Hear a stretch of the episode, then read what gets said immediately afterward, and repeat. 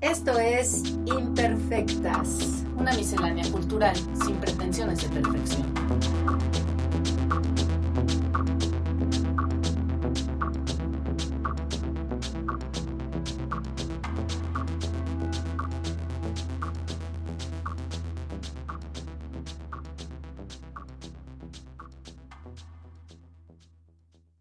Hola, ¿qué tal? Bienvenidas y bienvenidos a nuestro cuarto capítulo ya de Imperfectas. Yo soy Adriana Vera y conmigo está María Paz Amaro. Hola, María Paz. estabas cambiando el nombre, María Paz Amparo. No. Es que, ¿sabes qué? Vi tu nombre porque ahora estamos grabando por Zoom y entonces de repente fue así de, lo quise leer y me trabé, pero bueno, estamos María Paz y yo aquí con dos eh, invitadas de lujo. Hoy este, están con nosotros Moni Quintero. Moni Quintero es directora general de Business Boutique, que es una agencia de relaciones públicas especializada en moda, belleza y estilo de vida. Business Boutique ha participado en el desarrollo de campañas para, para posicionar a las marcas de lujo que llevan. Hola Moni, bienvenida. ¿Cómo estás? ¿Cómo están? Estoy muy contenta de, de volver a platicar contigo. Sí, de volver a coincidir aquí. Exacto. Y también nos acompaña Marc Galico. Marc estudió mercadotecnia, mercadotecnia perdón, en la Ciudad de México. Es maestro en dirección de arte por la Universidad Pompeu Fabra. Ha trabajado en numerosas agencias, también en espacios institucionales como el Museo de la Tolerancia. También imparte cátedra, de hecho somos colegas en mercadotecnia es amante de las marcas y les recomendamos muchísimo un podcast que él tiene y que de pronto aparece en nuestras cortinillas llamado Selfish, Selfish con doble L y fish como pescado, eh, que habla justamente, eh, es una nueva perspectiva, digamos, de la crítica postcapitalista de las marcas. Eh, bueno, él dice que es escorpión con ascendente en cáncer y luna en piscis, o sea, agua, ah. agua, agua, y tú, Moni, nos pronto va a ser su cumpleaños, por cierto, porque pues eres escorpión. Yo soy Diana. Es de Géminis, exactamente. Géminis. Sí, y ambos son grandes amigos nuestros, de ya muchos, muchos. Ah, que eso es lo más importante. Exactamente. Claro, no, no. Y bueno, se nos ocurría eh, a raíz de pláticas que hemos sostenido, digamos, bueno, yo a Mónica no la veo y conste que somos, ahora sí también somos compañeras de licenciatura. De, la universidad. Hemos hecho Zooms nada más, ¿verdad? Para vernos. A Marx sí lo, vi y tuve oportunidad de participar en un, en, un capítulo del podcast, del podcast, pero como que la idea, platicando con Adriana, era eh, pues este momento tan interesante, del cual también hemos platicado de forma separada con Mark y con Moni, eh, sobre el futuro de las marcas a raíz de este momento que nos ha cambiado absolutamente todo, toda la vida. Estamos viendo, justo ahorita comentaba con uno de mis primos que vive en Chile y gracias a las redes, pues como gracias al COVID, eh, pues Trump aparentemente, y sí, ojalá y sí, sí, pues va a perder las a elecciones, ¿no? Pero gracias, ahora sí que nunca íbamos a decir bendito bicho. Y cómo la han hecho de emoción, ¿eh? ¿Qué tal, verdad? Estamos todos como si fuera, o sea, de verdad, pero más pendientes casi que, que allá. Pues es que no es menor, ¿no? No solamente porque sea nuestro vecino, porque está eh, barajeándose nuestro futuro y porque pues las condiciones eh, que al menos se ven del lado de Trump no suenan como muy halagüeñas, ¿no? O sea, en el caso, en el peor de los escenarios, pues sí, eh, se esperan insurrecciones, este, quizás el brote de una guerra civil, pero que esperemos que la verdad, ojalá y no.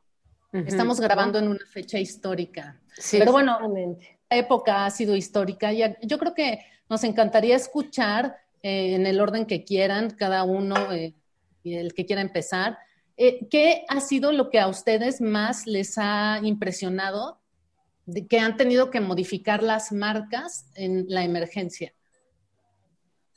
Este, pues, no sé, ¿qué empiezas, Mark? Empiezo como ah, quieras. Dale, dale, Adelante, adelante. Ya, ya, empezaste. Primero las damas. Pues mira, lo que, lo que decían es que esto del COVID como ha cambiado muchísimas cosas a muchos niveles, ¿no? Ha habido muchísimos cambios, ¿no? Para algunas industrias siento que ha sido una gran oportunidad de crecimiento. Todas estas industrias, Amazon, este, todo el tema de, delivery, de entrega a domicilio, Rappi, Uber Eats ha sido un hit, ¿no? Bueno, entre muchas otras. Hay otras a las que les ha afectado muchísimo, como, como la industria del, del turismo, de la hotelería.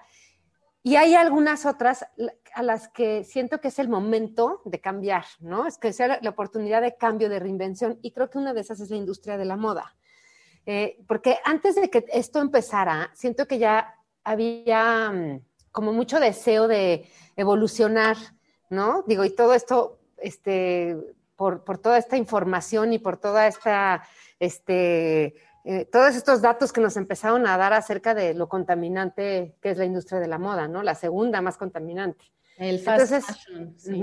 el fast fashion, exactamente. Bueno, y toda la moda, ¿no? Pero sí, el fast fashion más, ¿no? Estos, este, y, y, bueno, o sea, ha, habido un cambio como muy interesante en todo esto, porque bueno, de entrada, cambios, pues la venta online, ¿no? Que para muchos ha sido eh, el offline, pues ya no está funcionando. Y, algunos se han, les ha ayudado a mantenerse el tema de la venta online, pero algunos otros pues han tenido que implementar muchas cosas para poder este, pues, pues tener bien sus plataformas y tal, ¿no? Y con todo este tema del, del, del, consumo con conciencia, que es lo que les digo que ya venía, se venía como cocinando, eh, creo que el, el, COVID vino a, de verdad este, ya a, cerrar ese, e, esa inquietud, ¿no? Y, y, creo que a partir de esto han surgido muchas plataformas de, de, de, venta, de, venta, compra y venta de, ropa este, preusada. Antes eran, ya sabes, todas las tiendas vintage así, con piezas como muy especiales y muy de lujo, y, y ahorita de todo hay, ¿no? Incluso fast fashion, incluido en, en este tema de, entonces, ahí es una oportunidad para mucha gente, ¿no? Sacar todas estas plataformas y para nosotros mover nuestros closets, ¿no? Así. Que justo me estaba acordando que la última vez que nos vimos fue en un evento de una de estas plataformas que este, llevaba Business Boutique. Que llevábamos nosotros, que era una plataforma que es española. Y ellas eran de las primeras que trabajaban con, porque Troquer sí se había mantenido con marcas de lujo y siempre curando todo mucho pero Trendier era una marca que quería mover todo lo que fuera. Y, en casa, y, tú lo subías, y tú lo gestionabas, y tú lo vendías y lo negociabas, ¿no? O sea, tú la dueña de las prendas. Entonces empieza a haber toda este, esta oportunidad para estas plataformas. Por otro lado, yo creo que hacia dónde va a evolucionar, yo siento que, y es un poco lo que hemos estado platicando así entre con mis, con las niñas que trabajan conmigo y con algunas otras diseñadores, que la gente está buscando ropa más cómoda, ropa como más este tipo leisure, ¿no? Que son como más este algodones, bueno, no solamente la parte sustentable, también que quieren que se usen este, telas este, sustentables, pero que además la ropa es como más cómoda, más ligera, menos, este, mm, no sé, como más, como, como pants y estas cosas, pero que sí te veas bien vestido, porque además te tienes que ver bien para los zooms, ¿no? y... Por lo menos, por lo menos de, la cintura para arriba. Que de la cintura para arriba, exactamente. Pero ¿sabes qué es increíble? Que es que además yo ya no, me imagino un mundo, era lo que te iba a decir. Yo ya no uso tacones. es más, mis pies no saben lo bonitos que los tengo ya. Otra vez, ya se recuperaron.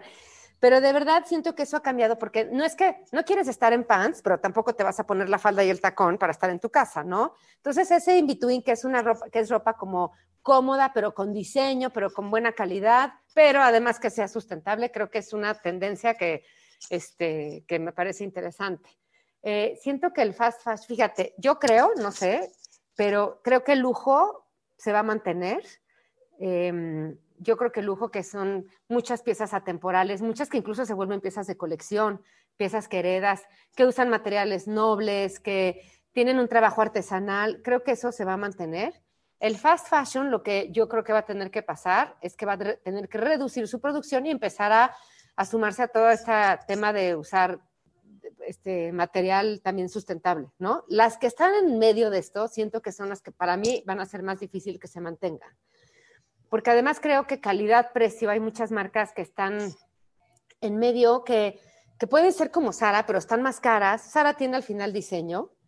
Y yo creo que ahora lo que estaba el otro día leyendo es que es, no es, o sea, el tema del fast fashion se va a convertir en fast provide, ¿no? O sea, de que tienen que producir menos, porque lo que les pasaba a todas estas tiendas es que se quedaban con unos stocks enormes que eran basura, ¿no? Entonces es un tema de no solamente usar materiales sustentables, sino que su producción sea mm, más conservadora y que tengan capacidad de reaccionar ante, para, este, resurtir, por ejemplo, a los retailers, ¿no? Yo creo que otro punto importante es los retailers, cómo hagan sus compras también, ¿no? Porque también llegabas a las tiendas y eran unos racks y racks de ropa y ropa y ropa y, y yo creo que pues todo eso tiene que cambiar. Es de verdad una buena, yo, creo que es como muchas cosas que están pasando ahorita durante el COVID, es una forma como que de readaptarnos, este, reflexionar además en que el consumo no, no puede ser como era, ¿sabes? Sí más consciente, yo creo que las nuevas generaciones tienen mucho interés en consumir de manera consciente y creo que son de las como reflexiones que, que a partir de todo esto nos ha pasado en todos los sentidos, ¿no? Todo lo que ha pasado con la naturaleza, ¿no? Que si, este, cómo nos pusimos en este, pusimos a la tierra en descanso de alguna manera, ¿no? Y la poca necesidad, te das cuenta que no necesitas más, ¿no? Incluso, por ejemplo, toda esta cosa del, del distanciamiento social, de los eventos sociales, que muchas veces la gente pues se vestía para esos eventos y compraba cosas para esos eventos, porque además te vistes para los demás, ¿me entiendes? Ahora, pues a lo mejor son, son cosas más pequeñas, más en confianza, más en familia, y pues a lo mejor no necesitas como, este, ataviarte tanto, ¿no? Así como disfrazarte tanto, ¿no? O sea, son, a lo mejor todo se vuelve como más selectivo, siento yo, ¿no? En todo, que esa es, yo creo, la idea de, de, esta evolución, ¿no? Bueno, y es que creo que la moda siempre ha sido un claro espejo de los movimientos sociales, ¿no? Exactamente. Ah, siempre. Se puede considerar todo, todo un arte porque se tienen que adaptar a la, no solo a las necesidades de la sociedad, sino también a sus pensamientos, como a su a sus expresiones. Y justo todo esto que dices de la conciencia, del, consumo consciente, de los materiales más este, naturales, de piezas de más calidad, eh, es realmente muy impresionante cómo estamos regresando back to basics. Y, también el reuso, ¿eh? A mí esa parte se me hace bien interesante, ¿no? Porque sí, sí, sí funciona. La verdad es que amo la ropa de reuso. Es, sí funciona. Es que puedes comprar cosas vas por ¿no? exactamente, y piezas a lo mejor también que son como, este, pues de estas como atemporales, pues de mucha, de, mucha calidad, eh, ¿no? Sí siento que eso, que eso también es una tendencia fuertísima, porque yo me acuerdo que antes de que pues, estaba Trendier, la que dice estaba Troquer, que fueron en México de las, siento yo, de las primeras, pero a partir de esto también ha crecido muchísimo. Y por otro lado, lo que ha sido muy chistoso es el tema de las colecciones. Yo he ah, oído mucho, por ejemplo, antes, o sea, ahora van a sacar mucho menos colecciones, por ejemplo, las grandes marcas van a hacer dos presentaciones en vez de cinco, ya que si el resort, que si este, el haute couture, que todo esto, eso se va a reducir, ¿no? Yo creo que también las cosas hechas a la medida van a ser un buen, este, una tendencia y, y creo que eso, dejar de producir tanto, yo siento. Y, se vuelve además más exclusivo, más personalizado, tal vez también, si lo haces a la medida. Y, este tema de los Fashion Weeks, que por ejemplo, de, de hacer miles al año y, y, unas producciones enormes y tal, ya todo eso, pues de entrada ahora son digitales y además pues la gente, digo, todos los diseñadores y los productores pues ahí están reinventándose y buscando ser muy, muy creativos. Y, y, en efecto hacer como menos colecciones y menos presentaciones al año, ¿no? Ok. No sé. Y tú, Mark, en un espectro quizás más amplio, ¿cuál, cuáles serían como tus predicciones eh, para las tendencias de las marcas en general? No solamente en el caso quizás de la moda, sino, bueno, de aquello que tú consideres que... Pero bueno, al, final creo que Mónica lo, dice muy bien, ¿no? La moda es un reflejo y, y tenemos que estar conscientes siempre que las marcas van a adaptarse a lo que nosotros somos como consumidores. Y entonces, si nosotros partimos de que nosotros como consumidores, individuos, estamos cambiando también, evolucionando, pues obviamente las marcas van a tener que evolucionar, adaptarse a nosotros. Entonces, más que pensar como de alguna manera en eh, hacia dónde van las marcas, me interesa más hacer un análisis de cómo, hacia dónde vamos nosotros como consumidores y qué estamos valorando nosotros como consumidores para ver cómo las marcas nos van a poder sorprender, ya sea una marca de moda o una marca de cualquier cosa en el mercado, ¿no? Entonces, creo que aquí hay cuatro ejes principales que van a definir eh, nuestra actitud en el, bueno, que están definiendo nuestra actitud en el presente y que definitivamente van a definir un poco el futuro, ¿no? La primera, sin duda, es que además del COVID, estamos viviendo una crisis económica. Entonces, el hecho de que sea una crisis económica también va a hacer que nosotros como consumidores, como decía bien Mónica, consumamos con mucho más moderación. Tengamos una moderación a la hora de elegir ciertos productos. Entonces, yo creo que muchas marcas van a tener que, de alguna forma, salvaguardar esta, esta parte de la moderación y ayudarnos a, que, a consumir de una manera más consciente, más pensada, menos, menos, menos impulsiva, este, con precios más justos, con un costo más justo hacia nosotros. Incluso, incluso en el mundo de la moda lo están haciendo, ¿no? De alguna forma están tratando como de redefinir, no me dejará mentir Mónica y ustedes, el lujo. El lujo se está redefiniendo a que ya el lujo ya no es un producto sino por precio, sino más por funcionalidad, más por algo que me genera a mí un valor que no sea tan impulsivo, ¿no? de cierta manera. Ese es el primer eje, definitivamente. Nos vamos, somos consumidores mucho más moderados y ahí es donde nos tenemos que ubicar, que no vamos a gastar tanto dinero en cosas inútiles, entonces nos tienen que convencer de una manera mucho más funcional que emocional, como lo pensábamos antes en el panorama anterior. Entonces, aquí yo a mí me gusta llamarle que es utilidad o muerte. O me sirve o de verdad lo, saco de mi panorama por completo en cuestión de qué, qué voy a consumir o no. Ese es el primer eje. El segundo eje que parte del mismo lugar como consumidores, yo creo que es la confianza, ¿no? El mercado ha roto nuestra confianza, la crisis económica nos está rompiendo la confianza. Entonces, las marcas van a tener que apostar por generar confianza con nosotros, por de alguna forma hacer que todos los puntos de contacto con los que estemos involucrados eh, hablen bien de ellos, hablen de, un, de, un, de, unos, digamos, de una de un proceso el cual es limpio, sin meterse en cuestiones más profundas, posturas políticas, posturas que pueden confundir un poco al consumidor, que antes de eso, que es interesante, antes de, de, la pandemia estábamos viendo a las marcas tomar posturas políticas, sociales, porque querían de alguna forma eh, contribuir con nosotros como consumidores, pero ahora las marcas en esas posturas van a ser mucho más cuidadosas porque necesitan que nosotros tengamos confianza, definitivamente. El cuarto aspecto que yo veo importantísimo, que esto es importantísimo en todo el mercado, es la salud. Obviamente, estamos en una crisis de salud. Entonces, esto es muy interesante porque vamos a encontrar que todos los productos, todas las marcas van a atacar puntos que tengan que ver con la salud, de verdad desde tiendas que, que, nos den retail en la moda, que lleguemos y nos pongan antibacterial, hasta tiendas de belleza donde los productos nos protejan de ciertas cosas. Y, esto es algo que no se veía antes, ¿no? Que de alguna forma cualquier punto de contacto que tenga, cualquier marca, la que ustedes me digan, ¿eh? va a tener que tener protocolos sanitarios. Y esto es algo que es un cambio importantísimo a nivel, a nivel macro en un mercado completo.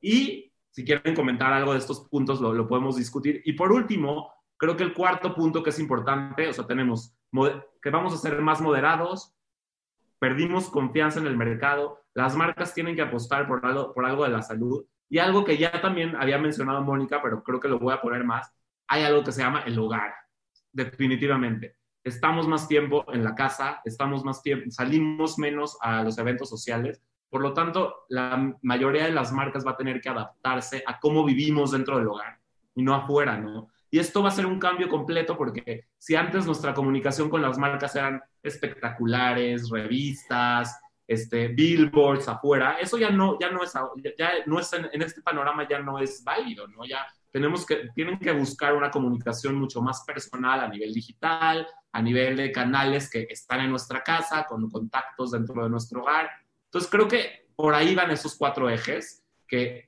es importante que los tomemos en cuenta cualquiera que nos dedicamos a esto, que son un consumidor mucho más modesto, un consumidor con poca confianza, que valora la salud y que sobre todo está mucho tiempo en el hogar. y que se tiene que vestir para el hogar, vestir para su familia, que tiene que comer en el hogar, que es diferente a los restaurantes, que tiene que consumir espectáculos y cultura en el hogar. Y entonces, de alguna manera, sí cambian muchos, muchas, muchas maneras de comunicarse y muchas marcas, digo, ya están tratando de hacerlo, pero hacia allá vamos, creo yo. No sé si, si les parece como que debemos agregar algo a, a estos cuatro puntos. ¿Alguno de ustedes? Y eso es una cosa importante porque también este, lo, que yo, lo que yo también quisiera ver es el revés de la moneda, o sea, cuántas eh, pequeñas eh, negocios se ven de alguna manera eh, sumamente debilitados por estas grandes gigantes a los que nadie les puede competir y cómo ha habido dentro de esta ¿no? reconcientización de nosotros como consumidores también una valoración de lo local, ¿no? Y que, es interesante la manera en cómo se han comportado, por ejemplo, yo veo en Instagram y justo a raíz del COVID, la cantidad de productos artesanales, eh, que si no son, digamos, locales en el sentido de tu ciudad, por lo menos sí de los estados, ¿no? Exactamente, que eh, pues implementan toda una serie de pasos para que te lleguen finalmente las cosas a tu casa, ¿no? Y esto es lo que también me parece interesante. Yo no sé si Mark también quiera eh, mencionar algo al respecto, porque también les tengo otra pregunta, pero esa la hacemos después del corte, pero sí, hay que acabar con esta en particular. Pero eso, eso que dices tú creo que es muy interesante, porque además es una consecuencia natural de cualquier crisis, ¿no? Siempre que hay crisis, regresamos al consumo local. Y eso es algo que, ¿por qué? Porque lo, de afuera siempre lo vemos, lo, vemos como más lejano y entonces regresamos a consumir algo que está más cercano a nosotros. Y sí, definitivamente estoy totalmente de acuerdo contigo. Va a haber, estamos, va a haber un auge de mucho consumo local, pero eso no quita que no hayamos puesto, no, no hayamos convertido a Chef Bezos en billonario en esta pandemia, ¿no? Pasó de tener una, una, cuenta de banco con unos ceros a una cuenta de banco con un cero más, que es bien complicado llegar a, llegar a, a esos niveles. Y, y, definitivamente esta, esta parte de lo local también va a marcar mucho hasta la inversión, ¿no? de cierta manera, porque muchos, muchas inversiones van a dejar de ser al extranjero y van a empezar a invertir dentro de, la, de la propia localidad. Y eso puede salvar un poco a las pequeñas y medianas empresas, pero definitivamente yo creo que independientemente que tengamos un regreso a esta localidad y que venga también un regreso al análogo, como dice Mónica, que también necesitamos la experiencia de oler, de tocar, pues la, parte digital ya se va a quedar como parte de nuestra sociedad, eh, marcando nuestro, nuestro paradigma eh, total en todos nuestros puntos de contacto. Y importante esto, vamos a utilizar lo digital para regresar a lo análogo. Y eso es lo interesante en esto, ¿no? Que esto digital lo estamos utilizando para comprar cosas para comprar discos análogos, para esto. Entonces, hay, hay, un, hay un retorno al análogo, pero desde lo digital, ya no como antes, ¿no? O sea, decía Adriana que un back to basics, pero un back to basics desde lo que tenemos hoy, que es lo digital, una transformación completa, la cual no va a cambiar, al contrario, va a aumentar. Y ojalá y lleguemos a encontrar, a, a canalizar este consumo local también y a poner millonarios en México, no solo en Estados Unidos. Lo digo desde una crítica un poco, pero pues, es la verdad. ¿no? Yo sí creo que, por ejemplo, lo local, y no solo a nivel nacional, sino también a nivel vecindario, y lo digo porque yo lo he visto mucho aquí en el café. O sea, de verdad, la gente no dejó de venir. ¿Por qué? Porque le quedaba en la esquina de su casa, ¿no? Y entonces eso, que además tú sepas de dónde vienen los alimentos que estás comprando, que te dé confianza quién los está produciendo. Como decía Mark, o sea, la seguridad se volvió una cosa muy, muy importante pero además que tenga cara a esa persona a la que estás ayudando, que no solo sea, me voy a comprar un café y pues, se lo compro a Starbucks, sino se lo voy a comprar a mi vecina que puso un negocio y que pues, si no le ayudamos igual no va a poder sobrevivir, es parte de lo que ayuda mucho a lo local, a apoyarnos, a hacer comunidad en la emergencia, exactamente. Sí, porque además es un sentido de comunidad que en México no existe, ¿sabes? Entonces, eso se me hizo también a mí, eso es una, grande, una de las grandes oportunidades que hoy con todo esto, este, este, este la gente estamos apoyando, ¿no? En, el turismo, por ejemplo, en las marcas, en, todo el mundo está queriendo apoyar lo local porque pues es ayudarnos a que se reactive la economía. Y, y, además hay mucha gente que es cuando lo ha descubierto, ¿sabes? O sea, es cuando empiezan a descubrir muchas de estas marcas y las empiezan a buscar, muchas que ya existían hace mucho, y, apenas las empiezan a descubrir y, pues sí, prefieres, prefieres este, consumir lo local porque además pues sabemos que muchas de estas este, marcas ayudan a comunidades de artesanos y, este, y es una parte pues como de empatía, ¿no? Claro, algo muy comunitario. Que, eso, que, eso, es un fenómeno que se dio muy interesante, ¿no? A la hora de estar guardados en una cuarentena, vimos a vecinos haciendo pasteles, a vecinos haciendo, y, se lo, y preferimos comprarlo a los vecinos que salir también por comodidad, pero eso es, ojalá y se mantenga, ¿no? Claro, por empatía y, ojalá y se mantenga esta ética de, de, consumo, ojalá y también la mantengamos como consumidores y no, y no, y no la dejemos como y es que creo que como esto que decías de lo digital, de regreso a lo análogo a través de lo digital, se siente de repente como lo mejor de dos mundos. Y en ese sentido creo que también lo estamos viviendo en, estamos en una situación terrible, pero también tenemos cosas muy buenas dentro de esta situación, ¿no? Entonces, este, pues no sé si quieras agregar algo, María Paz, antes del corte. Pues quizás eh, no, quizás más bien nos vamos al corte y regresamos con una pregunta. Exacto, voy, voy, voy, voy por un café. Bueno, a ver. Volvemos.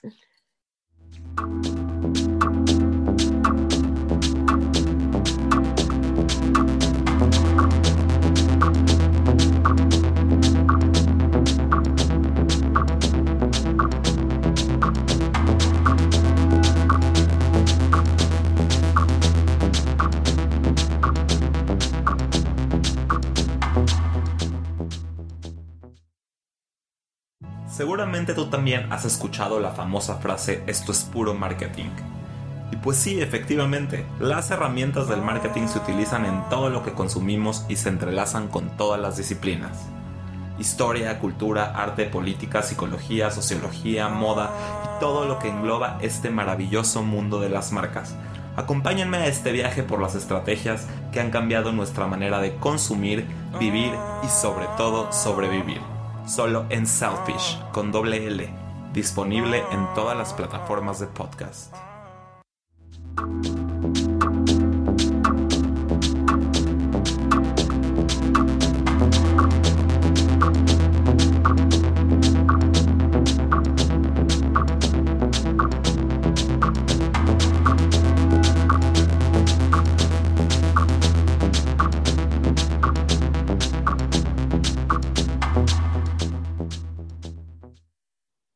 Estamos de regreso aquí en Imperfectas. Recuerden que nuestras redes sociales son arroba imperfectas con doble R.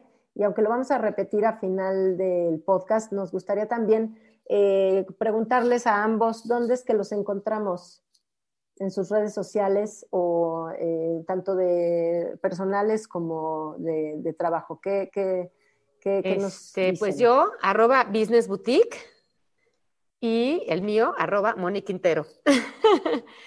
que luego estoy más activa en el mío porque estamos ahí de repente trabajando. Es que si este tema de, las, redes, ¿no? Redes, que es una herramienta. Es, difícil también, pero bueno, yo en lo personal pues estoy como arroba margalico en Instagram ahí con C y, y, en, y la parte del podcast que ya me presentó María Paz, que por ahí luego tienen mi comercial, ya los he escuchado como buen mercadólogo, este es Selfish, Selfish con doble L para escuchar un poquito de estos temas, que por cierto por ahí hay un capítulo que los invito a escuchar que se llama Nunca volveremos a ser los de antes, que habla un poco de estas tendencias que vienen en el futuro, que podemos esperar en el futuro. Pero bueno, ahí los... Buenísimo, buenísimo. Lo escucharemos y lo pondremos entre nuestras notas.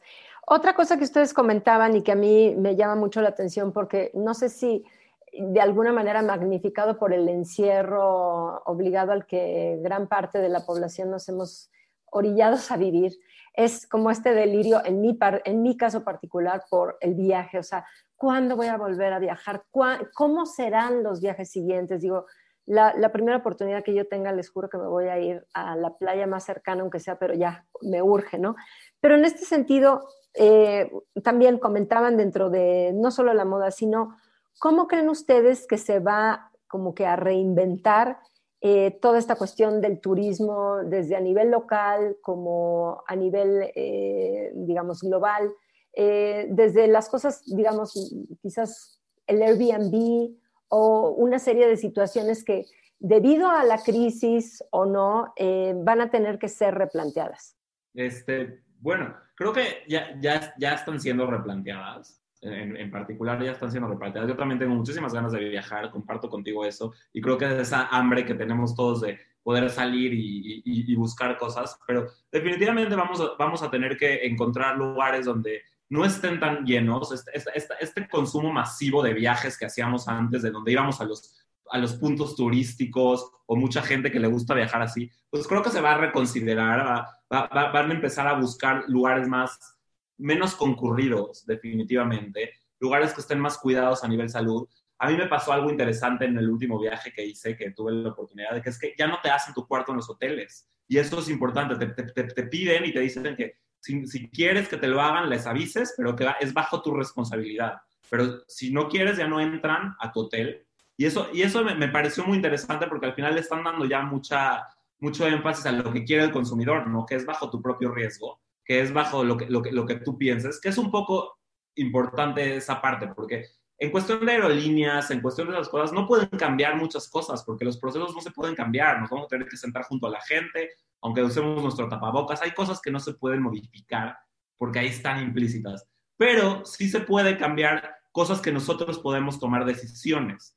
No, no, no en cuestión de las marcas, porque las marcas no van a poder hacer mucho más que certificarse, en estar limpios, en, apoyar a que, a que, no haya tanta gente, pero que sí se puede, al final lo que digo, en dejar en las manos del consumidor o del turista que, cómo, cómo se quiere arriesgar él a viajar, cómo puede él eh, canalizar y ir a lugares que no estén tan concurridos. Si quieren que le hagan su cuarto, hay algo que pasa también que me contó el otro día mi hermano que acaba de regresar de Estados Unidos, que llegó al hotel y lo primero que le dijeron en el hotel es, tienes que quitar la ropa del aeropuerto y dejarla en esa bolsa y mañana te la damos limpia, ¿no? Entonces, sí, sí están haciendo cosas, o sea, realmente, obviamente tienen que fomentar la economía del, del turismo, entonces sí están cuidando que, que, que a nosotros no nos no nos cueste trabajo tomar la decisión de viajar, pero yo creo que no vamos a regresar a la normalidad de lo que pensábamos antes, de estos eh, Barcelona, Londres llenos de calle, de gente en, peatonales, donde todos se comunicaban con todos. Creo que eh, la, parte, los viajes culturales van a cambiar muchísimo también, los que, los que consumen cultura en los viajes. Bueno, de por sí la industria de la cultura ahorita está en, en, en general, está pendiendo de un hilo, porque al final como lo, hablábamos, pues es, una, tienes que ir al espectáculo cultural, este espectáculo pues ya no se puede consumir de la misma manera. Entonces, creo que, creo que yo lo pondría énfasis en que la industria del turismo sobre todo va a cambiar, en que nos van a dejar a nosotros ser libres de decidir hacia dónde queremos ir nosotros y cómo queremos canalizar esto. Entonces, te motiva a viajar, si tú no, si no, te preocupa tanto esto del COVID, viaja porque, porque los hoteles sí están haciendo cosas. Este, los lugares sí están, sí están cuidando el aforo, el aforo de gente, sí están eh, haciéndolo a través de reservación. Entonces, pues no, nos queda de otra más que... Bueno, y las promociones.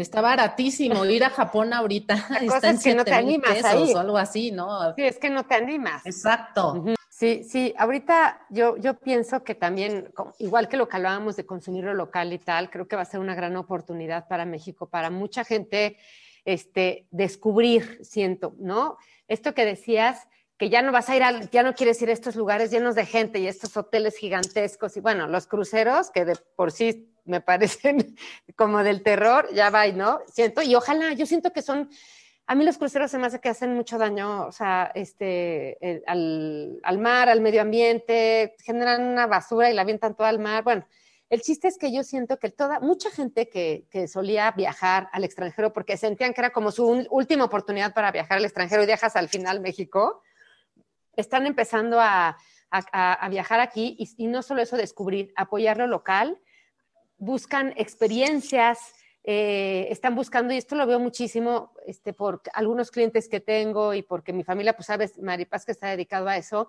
están buscando. Sí, y además tienes tú en tus redes, como que yo veo que también de pronto te, te, invitan a muchos lugares justamente para que conozcas de ellos y más adelante. Exactamente, y sí, y sabes que mucho este contacto con la naturaleza eh, la gente quiere estas experiencias de contacto con la naturaleza, donde estar así como afuera y sentirte como que te sientes ahí muy seguro en grupos pequeños. Estoy de acuerdo en lo que dice Mark. Y si es así, no sé qué vaya a pasar con estos hoteles all inclusive, eh, que tienen estos buffets gigantescos, los buffets, bye. Este, mm, o con ciertas restricciones, se tendrán que reinventar igual que todos, ¿no? Lo que decimos, ¿no? Pero este, siento que así, que, que, esta cosa de ser selectivo, de ser consciente, se va a reflejar en muchísimos aspectos, ¿no? Eh, creo que es importante el tema de, la, de, los protocolos de, sanitización de los hoteles y que te los compartan y que tú de verdad lo sientas que los están, lo están haciendo bien, como lo que decía Mark. Eh, yo creo que cada uno funciona de distinto. Yo no había oído esto de que no te hacen el cuarto, ¿no? Qué chistoso como a lo mejor cada hotel se está haciendo, este, hasta haciendo sus propios protocolos. A mí me mandaron un video que me impresionó muchísimo. Era un hotel, una, una cadena de estas de lujo internacionales, un video que te daba miedo, que decías, no quiero ir. Eran tan estrictas, te platicaban tan, te lo juro que me dan ganas de buscarlo y mandárselos, porque era como de película de miedo. Así de que llegas, Sí, te lo juro. O sea, una cosa horrible de que entonces, este, una cola enorme, luego te pasaban disque a un restaurante, un bar, entonces tú casi que con el popote de tomando el drink, pero todo demasiado, demasiado como de película, este, de terror, de verdad. Este, dices, yo no quiero ir a ese lugar, ¿sabes? Entonces, yo ahorita, lo que ha sido sorprendente es la ocupación que hay en los hoteles. Yo algunos clientes que tengo que son hoteles y Así es impresionante cómo están ocupados los hoteles y el tema de las casas, como por Airbnb, rentas y estas cosas, porque en la casa tienes oportunidad, como dice Mar, precisamente de decidir tú qué quieres, ¿no? Y te sientes más cómodo como estando en una casa, ¿no? Si, quieres que, haya gente que te ayude este, en, la cocina o gente que te ayude en, pues tú lo decides y ya es de cada quien, ¿no? Hay gente que se siente muy cómoda, hay gente que no, y el tema de la renta de, o sea, a través de Airbnb o de casas a través de cualquier plataforma es, hoy se ha convertido en un negociote. Es de estas oportunidades enormes. Los vuelos, como tú dices, no pueden hacer muchísimos cambios. Cada vez los veo más llenos. A mí me impresiona que están llenos los vuelos, no con la frecuencia de vuelos que había antes, y eso lo ves, porque ahora otra vez son puntuales y otra vez no está el aeropuerto, ¿no? Este, pero sí, o sea, el aeropuerto yo creo que ahorita está a una buena capacidad, ¿no? Así si funcionara así, funciona perfecto. Pero, pero sí, sí, sí creo que va a tener que cambiar y sobre todo en la parte positiva que yo la veo, esto es esta cosa de descubrir, de, de conocer, de encontrar, de ir más allá, ¿sabes? De ir a, encontrar a, a este lugar que nadie va, a estos pueblos a lo mejor que nadie va, a conocer a estos artesanos que poca gente conoce, eh, ¿sabes? Y, eso va a ayudar a, activar economías que no estaban activadas antes, siento yo, ¿no?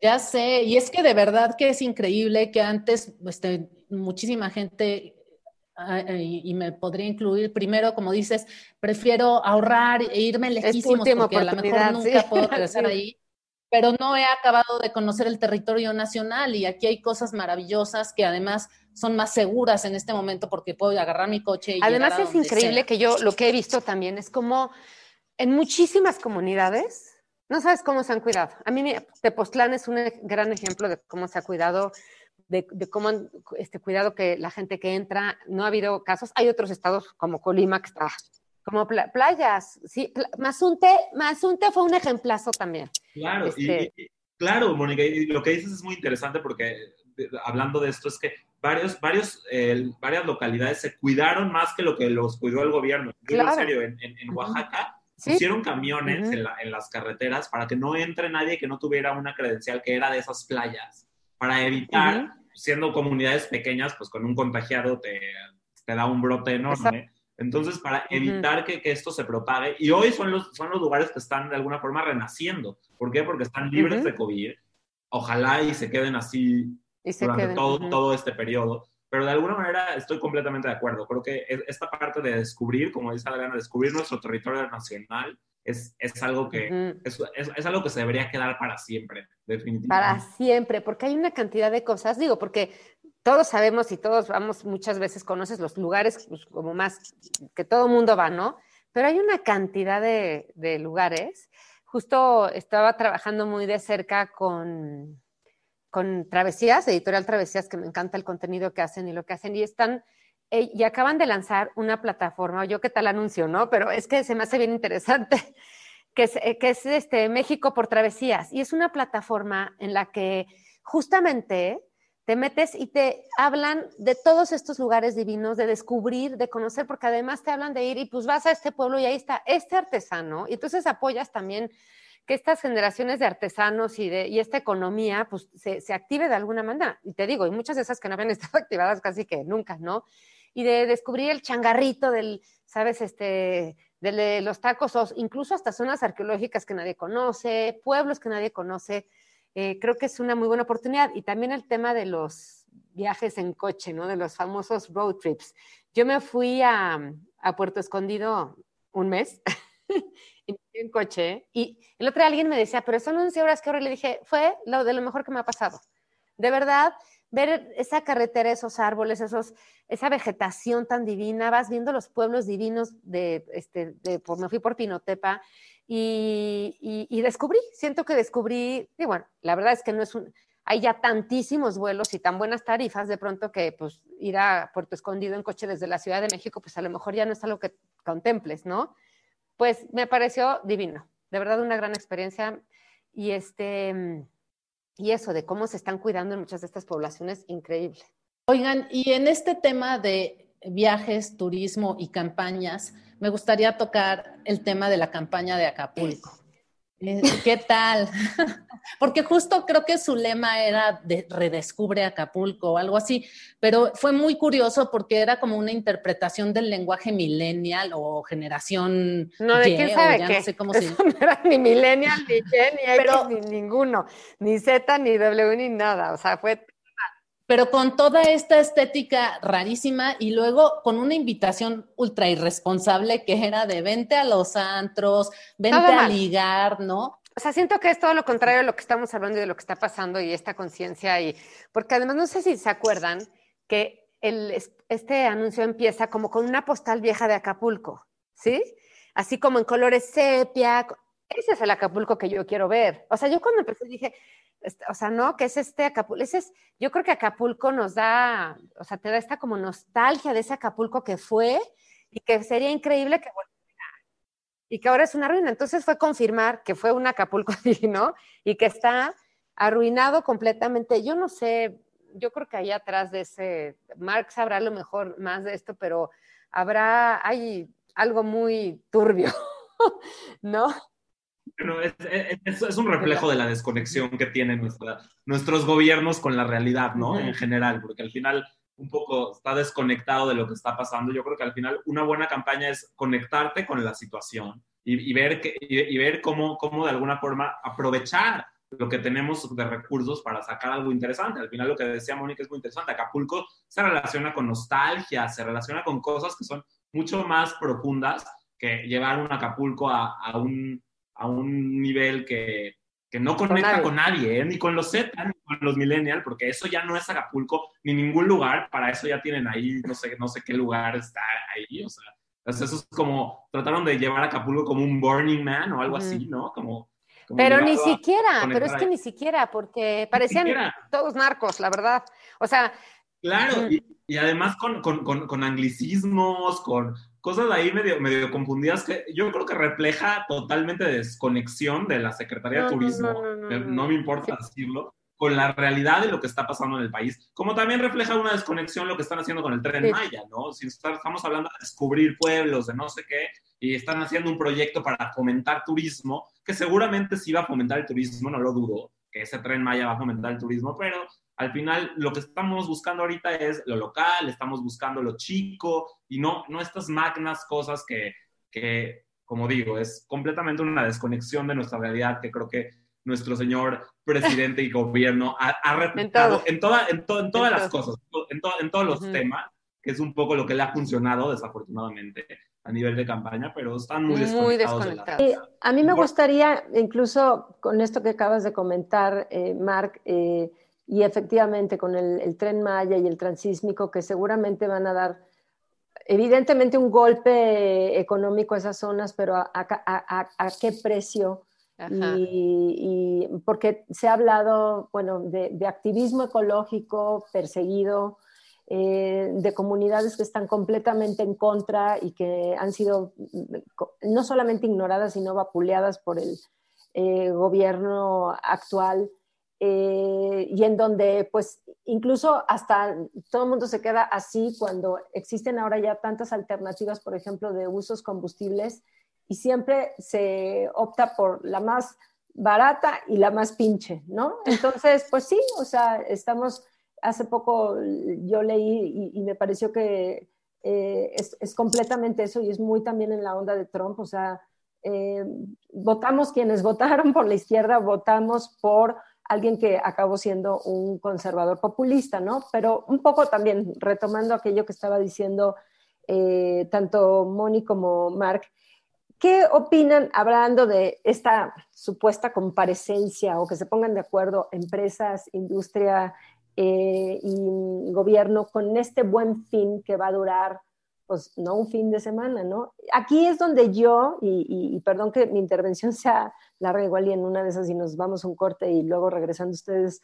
responden, pero yo siempre he tenido una polémica con Mark en relación con que si las marcas se adaptan a nosotros o nosotros nos adaptamos a las marcas. O sea, esto del buen fin en un principio pareciera, ay, pues para evitar los tumultos, uy, sí, pues para reactivar la economía, pero de pronto también veo que vivimos en una época de grandes contrastes, ¿no? En donde nadie se olvida del horrible anuncio este que ya no me acuerdo si era Chedraui o Soriana por Chilpancingo, en donde la gente llegó, ¿no? En plena pandemia, este, las colas, por ejemplo, en Europa, en Sara, era, exacto, eso.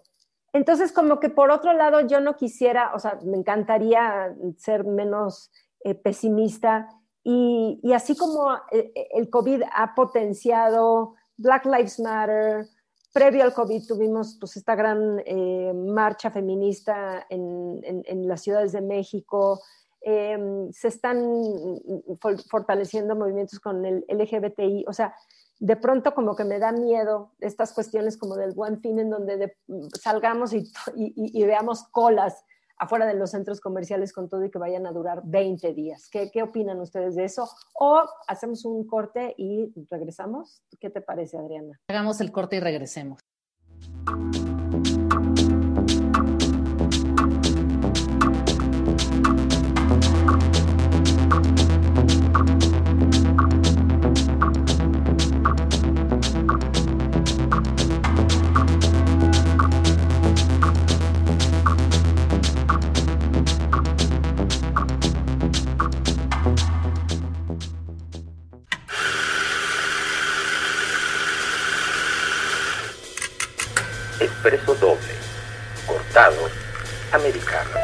Latte, cappuccino, black white, cold brew. Todas nuestras bebidas están preparadas en el tiempo exacto, con la dosis perfecta, el molido justo y el beneficio agregado del cariño para lograr el efecto buen tono.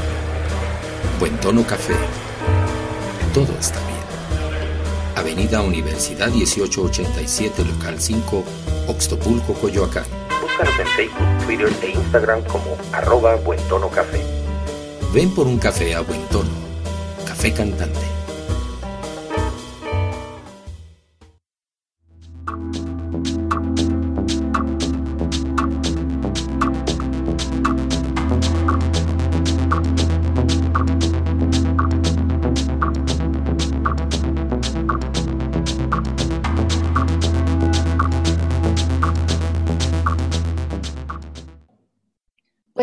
Estamos aquí de regreso y antes del corte, María Paz planteó una pregunta muy interesante que queremos que nuestros invitados nos respondan y es, ¿qué creen que va a pasar con este buen fin larguísimo en, esta, en este momento, además del año en el que ya llevamos ocho meses de confinamiento?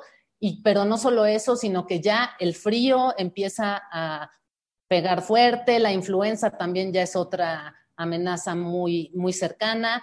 ¿Cómo creen que, vamos a vivir este buen fin en México? Digo, yo, creo que un poco lo que platicábamos antes, que, tiene como relevancia, al final el, buen fin creo que es un buen estímulo para la, para la economía, o sea, definitivamente estos fines de semana de ventas masivas donde te ponen todo, donde hacen trucos de marketing para poder que llegues a ellos, porque al final tampoco bajan mucho los precios, que digamos simplemente son trucos que, que lo sabemos y cualquier consumidor informado sabemos que son. Eh, son cosas importantes que se deben de hacer. Yo, yo ahí sí estoy de acuerdo a veces porque sí fomentan y sacan saldos de, ropa y de muchas cosas y de, muchas cosas que ya están en stock. Pero creo que lo, que lo que hablaba antes, creo que tenemos que estar conscientes de que hay un, hay un, así como tenemos un panorama en el cual nosotros estamos más, más informados, queremos, estamos más moderados, hay una seria desconexión con lo que está pasando afuera de muchas marcas, de muchas empresas y de muchos empresarios donde solo están viendo el, beneficio económico y no están realmente dándose cuenta que estamos en una, en una crisis global en cuestión de salud, en cuestión de, económica, y, creo que en esta ocasión es un gran error, a menos que lo fomenten hacia el lado digital, que eso me parece interesante, creo que lo están haciendo también hacia el lado digital, que esa es la parte que rescato del buen fin, no estos Black, este es Black Friday digital que están, pero el hecho de, llevarte al acto de consumir en tienda presencial, sí me parece una, una fuerte manera de desconectarse de un contexto y de, y y de, ver nada más una parte y no ver todo el panorama completo, ¿no? apelar nada más al, al, síntoma de que no hay buena economía y no darte cuenta que eso también puede generar una repercusión a que regresemos a semáforo rojo, a que, bla, a, que muchas cosas vuelvan, vuelvan a cambiar. Entonces, perdónenme, ya, ya empezaron a ladrar no, están de acuerdo tampoco mis perros con el... Este, pero bueno, Mónica, si quieres síguele lo que se calla en esto. Sí, no.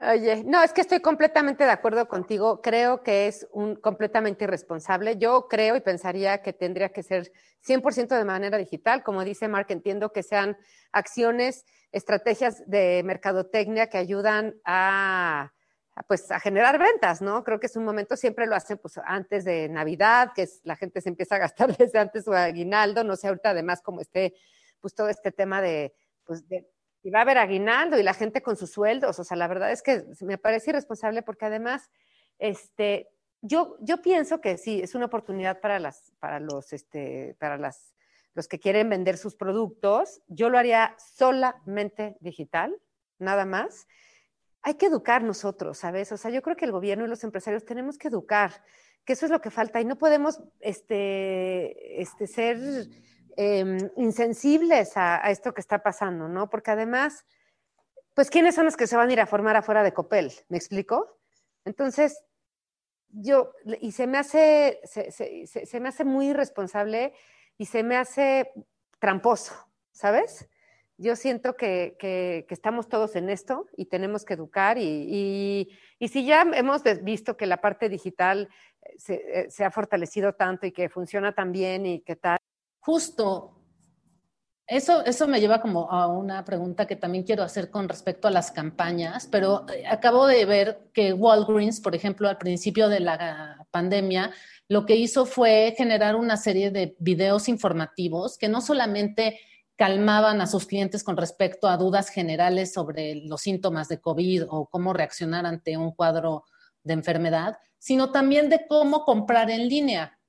Porque la realidad es que muchísima gente no sabe cómo comprar en línea, no tiene acceso, no digamos solamente económico, como podría ser el caso de mucha gente aquí en México, sino también del uso tecnológico por la edad, quizás, ¿no? Y sin ir más lejos, mujeres un poquito más grandes que nosotros, o sea, no estaban acostumbradas a hacer esto, les da miedo poner los datos de su tarjeta de crédito ahí. Entonces creo que una responsabilidad importante sería, como parte de campañas publicitarias, eh, educar a la gente en cómo se compra en línea de manera segura, porque también yo creo que el scam ha de estar a la orden del día, porque yo no sé a ustedes, pero las tarjetas de crédito en mi familia, en mi caso, o sea, han sido... todas. No, no, pero han sido una cantidad de llamadas y, bloqueos y, y, dudas que realmente creo que las instituciones bancarias están pasando por momentos difíciles porque no están sabiendo manejar todos estos nuevos movimientos.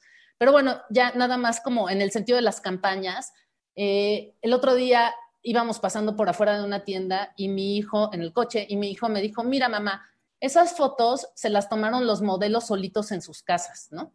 Y entonces no me acuerdo, creo que era American Apparel o algo así. Y sí, eran los modelos tomándose selfies y esas fotos las amplificaron y eso era su campaña de esta temporada. A mí me pareció muy bonito porque es una manera muy clara de transmitir responsabilidad social, ¿no? Y eso es educar. ¿A ustedes alguna campaña les ha llamado la atención, les ha gustado? Que tenga que ver con esta conciencia. Bueno, a mí algo, una, una portada de él me gustó que la, no sé, digo, fue innovadora, más que, que no sé si saben esta que la portada salía Mariana Zaragoza, que hicieron la foto, ella se arregló, ella se maquilló, le mandaron la ropa, ella escogió su, hizo su styling, se sentó en su casa, un dron llegó, le tomó la foto y esa fue la portada. no hubo equipo de producción, estuvo, a mí me pareció El divino. México. El México. Qué padre. Sí, fue, fue algo que fue así como muy, este, que generó muchísimo, este... Conversación. Conversación, exactamente. Y me encantó. Digo, era, y para ellos fue marketing, la verdad, y fue algo innovador y salió increíble, ¿no? Ella solita se maquilló y estaba en su, porque ella normalmente vive en Nueva York, estaba, resulta, porque pues, es este, ya top model, resulta que estaba en su casa en Guadalajara haciendo su confinamiento y todo fue hacia distancia, lo hizo, este, lo hicieron con Santiago Arau. Ah, Entonces, sí. Juntaron sí, todos sí, con sí, el sí, dron, sí. ya sabes, así se acerca y pum, le toman las fotos y sale la, la la- estoy viendo justamente en la, la portada. portada. Qué padre, qué padre. Luego la ponemos Sí. en nuestras redes. ¿Y tú, Mark? Sí, está padre, ya Sí, están como sí. videíto.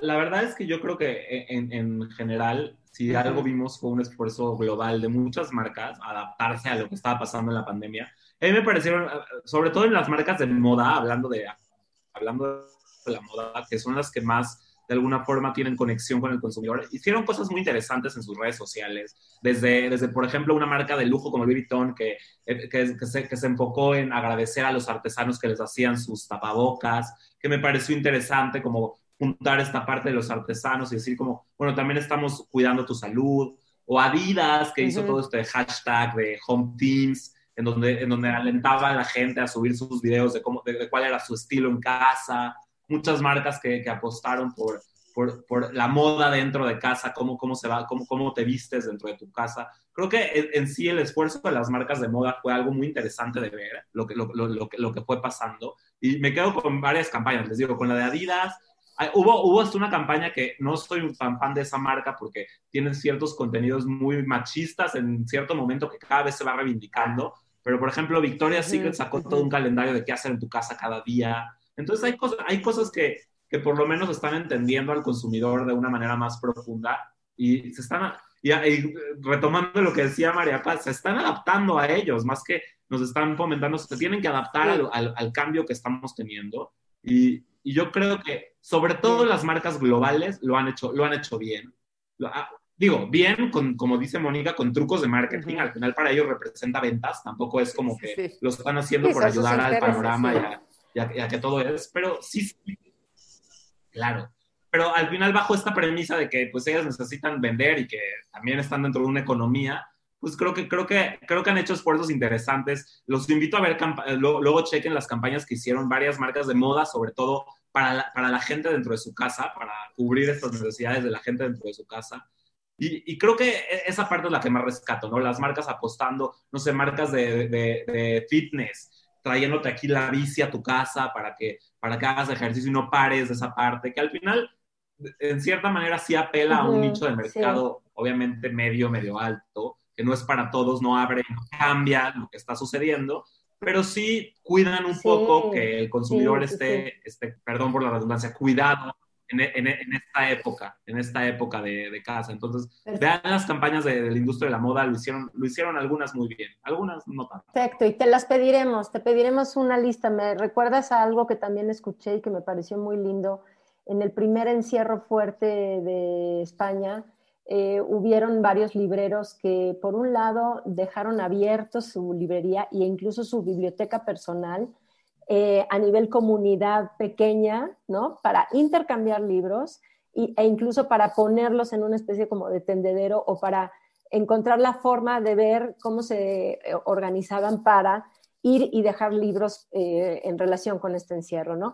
Yo tengo ya una, digamos, última pregunta para ir cerrando este gran programa, que la verdad es que podríamos estar, ya sería el 1, el 2 y el 3, ¿no? Pero se me, o sea, como que dentro de todo esto, y, bueno, partiendo de que evidentemente ustedes, yo, Adriana, eh, somos pues realmente privilegiados eh, en el sentido de tener una educación, de comer tres, veces al día, este, pues tener una computadora, exacto, ¿no? Bueno, pues tener las condiciones que tantas personas, por lo menos en nuestro país, ni siquiera han tenido, eh, viven en condiciones de hacinamiento, eh, con problemas reales este, de, servicios de salud. Entonces, como que me gustaría que todo esto que hemos hablado de las marcas y todo no quedara como en un lugar, digamos, vacío o hueco, eh, yo sé además pues que Mark particularmente pues tiene una gran encomienda que es enseñar a las generaciones futuras de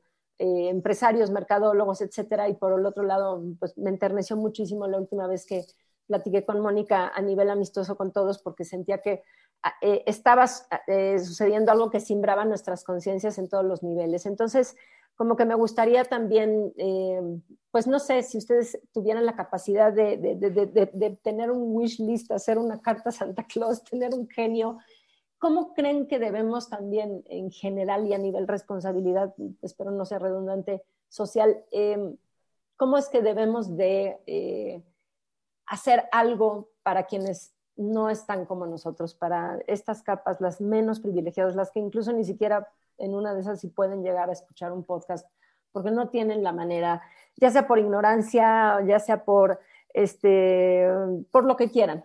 Entonces me gustaría nada más eso. Pues mira, yo para mí es bien importante el tema de la educación. Yo sé que hay muchísima gente, siempre sabemos, que, que, trata de ayudar, ¿no? Que tratan de ayudar a través de fundaciones, a través de, este, a lo mejor mucha gente hace el trabajo, hay mucha gente que lo hace aportando este, recursos. Em, yo creo que la empatía para mí es bien importante, saber que, pues nosotros, como tú dices, Maripa, somos muy, muy afortunados y de, de repente se nos olvida lo que hay allá afuera, ¿no? Y más ahora que hemos estado tan confinados, ¿no? Entonces creo que tenemos nosotros especialmente, yo se lo digo todo el tiempo a mis hijas, muchísima responsabilidad, mucha más que, mucha gente, ¿no? Eh, entonces, pues sí creo que es un buen momento para, buscar la manera de, aportar algo a través de, lo que sea, ¿no? De, unirte a algún grupo de de, tener también coherencia en tu estilo de vida, de este, pues ser respetuoso de las culturas, de, seguir apoyando a lo local, eh, de, no sé, de tener este, esta conciencia, ¿no? Que, pues que somos un país que tiene muchas, este, muchas diferencias y, que hay mucha este, debilidad en, los sistemas de educación. Entonces, no sé, es como nosotros tratar de hacerlo desde, nuestra trinchera como podamos. Creo que es. Es, importante, sobre todo transmitírselo a los chavos, no sé, Mark, por ejemplo, que trabaja con, en, la universidad, yo a lo mejor con mis hijas, em, pues tener esta conciencia, ¿no? De que de verdad, no sé, involucrarse, de involucrarse en, leer, saber qué está pasando en, nuestro país y, pues en la medida de lo posible tratar de, aportar algo, ¿no? Y actuar, exactamente. este, creo que sí, creo que, creo que el, hecho de que, digo, tengamos nosotros el privilegio y, oportunidades que otras, que otras personas no, nos permite también a nosotros en una época de crisis como la que estamos viviendo, algo interesantísimo, que es, reimaginar, reimaginar, y digo reimaginar, no imaginar, sino volver a imaginar un futuro que esté cargado de, de cosas, de cosas más, digamos, de, cosas más positivas, si se puede llamar así. Realmente creo que es nuestra responsabilidad como personas que vivimos desde el privilegio, usar ese privilegio para, para poder hacer el bien y poder, y poder cambiar las cosas que estén, como dice Mónica, desde nuestra trinchera. Tampoco podemos meternos en cosas que no, pero creo que a lo que corresponde a nosotros como mercadólogos, como publicistas o como miembros de, de, una sociedad es un poco educar a, las personas, educar al mercado, hacer, a, hacer mejor en ciertos procesos, entender, empatizar también con lo que está sucediendo afuera, agarrar nuestro privilegio para, para cambiar las cosas y no para verlo, verlo, verlo como algo diferente a nosotros, sino utilizar este privilegio que tenemos para realmente hacer un cambio. Y creo que el primer punto es aceptarlo y decir, sí, somos privilegiados, estamos en un nivel privilegiado, estamos en un nivel donde tenemos el hecho de tener agua, de tener comida, ya, nos, ya, ya somos parte de un 10% de la población mundial, y es la realidad eso. Y, y, y, en, y en lugar de rechazarlo, agarrarlo y decir, ¿qué puedo hacer con eso? ¿Qué, ¿Qué, puedo hacer con ese privilegio para de alguna manera poder canalizar que las cosas se hagan mejor, los procesos se hagan mejor? Y creo que lo estamos viendo y eso, y eso por un lado me tranquiliza tanto con las nuevas generaciones.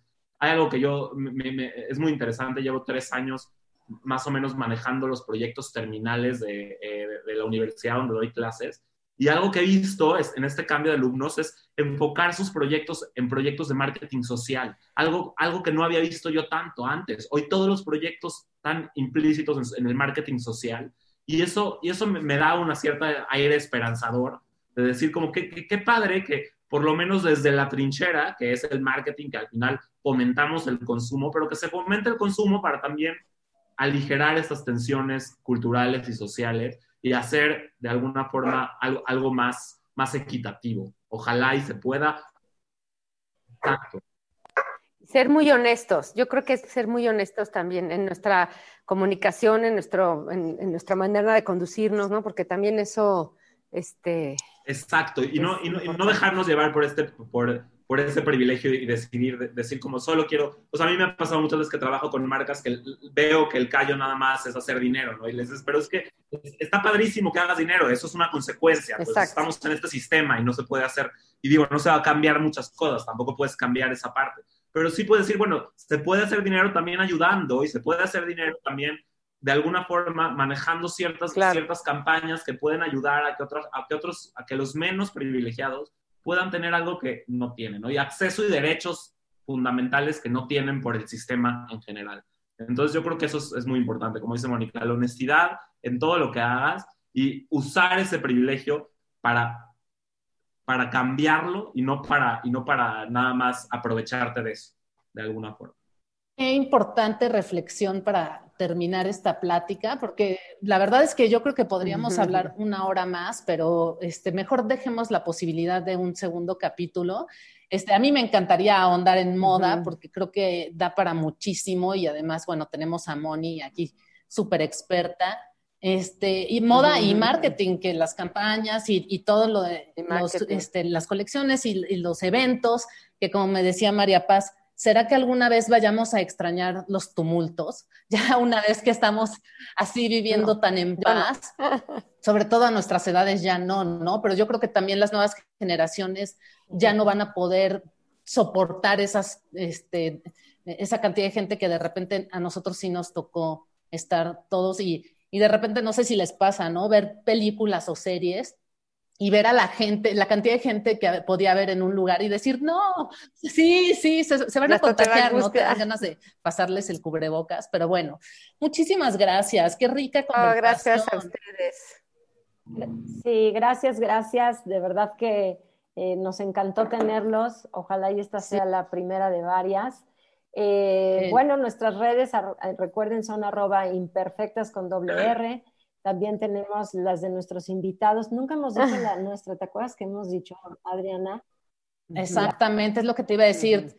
Arroba María en Paz y arroba Dada 13 en Instagram y en Twitter. Exacto. Y de Mark es arroba selfish. Y Moni. Eh, Margalico. Y Moni es arroba business boutique y es Moni Quintero, ¿no? Exactamente. De cualquier manera las eh, estaremos incluyendo en nuestras redes. Y pues fue un placer, chicos. ¿Qué, qué, qué, más podemos decir? Gracias por invitarnos, qué gusto. ¿eh? Gracias a ustedes. Gracias. Mucho gusto, Marc. La verdad lo disfrutamos. ¿Eh? Cuídense mucho. Igualmente. Bye. Bye.